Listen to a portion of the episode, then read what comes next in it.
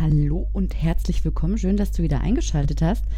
Ich spreche heute mit Irina Graf über ihre Event Planners Talk Conference, die heute in einem Jahr in Bern stattfinden wird. Am 27. August 2020 geht's los. Und wie es dazu kommt, dass sie eine ähm, Online-Veranstaltung offline als Konferenz ins Leben ruft, das erzählt sie jetzt im Podcast. Viel Spaß beim Hören.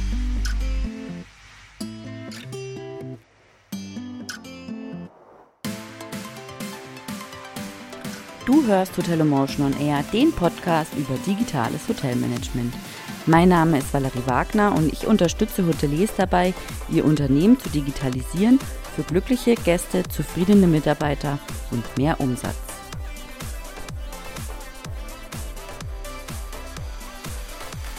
Yeah, hello, Irina. Um, thanks for being with me again. So perhaps you just uh, tell the audience who you are and what you do. Yeah, so thank you for having me, Valerie, on your podcast. And um, a little bit about myself. Um, Irina Graf, the founder of the MICE blog and Event Planners Talk. The MICE blog is um, an events management blog for event professionals who, who want to stay uh, on top of industry news, learn about new destinations, venues, and um, industry trends. Uh, I have this blog since 2011. I started it as a, as a hobby while doing an internship in, in an event agency in Munich. And afterwards, I moved to London to study events management, and um, throughout the three and a half years degree, I kept working on this blog. And upon graduating in 2015, it um, turned to a full time business. So, this is in a nutshell. But uh, in 2014, I also started a Twitter chat, which is called Event Planner Talk. And um, in 2014 august it was a monthly chat and in 2015 i decided to make it a weekly chat so every monday evening from 9 till 10 uh, p.m um, i chose a topic and uh, invited the audience to engage and always had six questions and people liked it they engaged they um, connected with each other and um, just got to know actually a lot of people through the, and I personally got to know many people through this chat. Um, yeah, and um, in 2015 I also launched my first offline event, and uh, gradually and organically it grew to what it is today. And of course, then later I will go further and tell you about this concept in your questions. Yeah. Yes. So. Um, you you already uh, told us about the event uh, planners talk, and now next year, um, from 27th August to 30th August, 2020 is the time where yeah. this online event is uh, taking place for the first time in Bern, Switzerland. Yeah. So, why did you decide to make an um, offline event out of an online chat?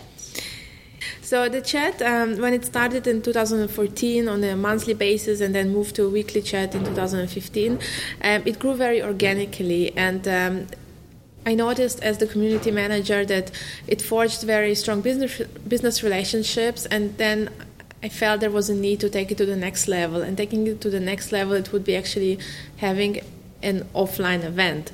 Uh, being in a, the events industry myself, I of course understand. Um, importance of face-to-face um, meetings and events and um, why the the events are actually so important because when you meet people face to face you develop this trust and build relationships and um, there are also topics that you can't talk on online yeah. and um, the uh, the event was um, the, the, Twitter chat is of course international, so I have participants from Europe, from um, US, from India, and um, at the time I was living in London, and the community is very strong in London, and also at this, at this time about 70% of my audience was from London, so it was e- very easy then also to to make an event out of it. So. Um, I recognized the opportunity and uh, decided to combine the online and offline event experience. And um, what challenges did you have?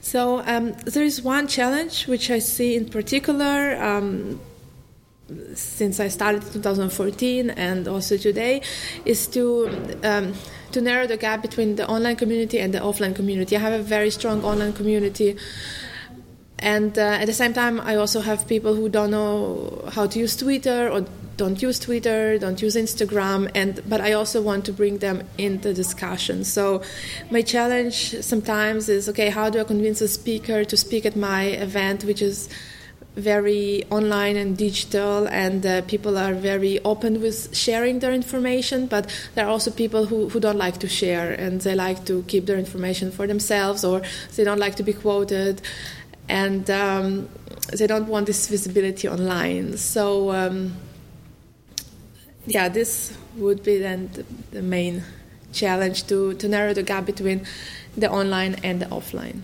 Okay, and um, we already can buy tickets, and so it's uh, over a year to go. So, uh, why did you decide to go out with uh, over a year to go? So, um, actually, this event was already two and a half years in the planning, so it's much more than a year for me personally. It was a lot happening behind the scenes before we announced it, and um, we we know our audience very well. So, and these are very busy corporate event planners and agencies who have a busy agenda of their events, which they run by themselves, and the ones that they attend the industry events. So, it was very important for us to get into the diaries. That's um, the first reason. And um, the second reason, I see it actually as an opportunity having a very long lead time because we do a lot of online. And um, for me, the discussion that we will have next August in Bern actually started already now because we are in the process of selecting the topic, of um, getting in touch with the speakers and uh, developing these topics together because we know when the topic will be discussed in Bern in one hour installment. That would be the result of all the discussion that we had already throughout the year. So we actually want to focus on a very, very specific topics and be very, very, be very specific instead of broad because all this broad general stuff you can already cover on Twitter, you can cover on a blog post, you can cover on pod, um, on a podcast, and um, we want really to to fine tune the questions that we want to to ask our speakers.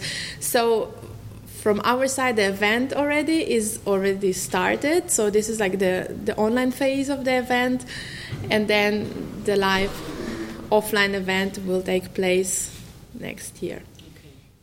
And um, why was Bern a good fit for the event? So this will be the, our first international event. So far, we had uh, 17 smaller events, which took place in London, in Frankfurt, and in Berlin, and. Um, we always then wanted to grow and become an international uh, platform for event professionals and Bern was a great fit because it's very international it's the Swiss capital and the um, multilingual so German English French and um, also because the city is very small and it's com- it's very compact I, like to say uh, because it will be the first event and I know that we are small and um, it will be very convenient for the delegates to arrive. And I visited already, and I know that the delegates will have really door-to-door experience because all our from the moment they leave their destination when they arrive to Bern because it's very easy to access. You can come by train, for example, and um, the venues are always in walking distance. Or if you arrive, for example, from Zurich, you can take a train one hour and you are in Bern, in the center, straight to the venue, very convenient. And um, so um, yeah, it's, it's a very it's it's a city where you can walk, you can really use your time efficiently. So. Um, and you, you spoke about specific topics which you are already um, hosting online mm -hmm. and in Twitter chats, perhaps. So, um, what can participants expect? Yeah, so uh, they can expect very interactive and engaging discussions uh, because I know the delegates are very, very busy. And um, when I go to industry events, I really like to get to the point. Yeah, I don't, I don't want to hear a lot of too much blah blah on, or something that I've heard already somewhere else. Um, so the delegates can expect a very advanced content from um, very experienced industry professionals who work in the industry, who know the market very well and. Uh, and uh, expand their knowledge. So people can who go there, they, they can take their personal career to the next level or their business to the next level. Um, also, what we wanted to do with this conference is that not to fill the program with lots of activities. The conference um, will take place. Um, it will start on the Thursday uh, and Friday, so it will be a lot like a bit of a leisure um, activities where people can get to know each other in a very kind of informal way and see explore the region and and the city. But on the weekend there will be the conference. And um, in the evening actually on purpose we didn't plan anything because sometimes i find that the best discussions and networking also can happen between the sessions. So that on purpose we left free for people to to get together to to make connections and to make their own choices what they want to do where they want to have dinner where they where, where they want to go for drinks or they just maybe want to work or they want to go to the spa. So we really kind of left the evenings free and those who kind of choose to uh, to network yes they they can really enhance these opportunities and um, take the dis- develop the discussions further because sometimes that's like the best part of the conference. Yeah. So I'm really looking forward to this. So I will definitely come. Um, and yeah, thank you for the chat. Thank you. Bye.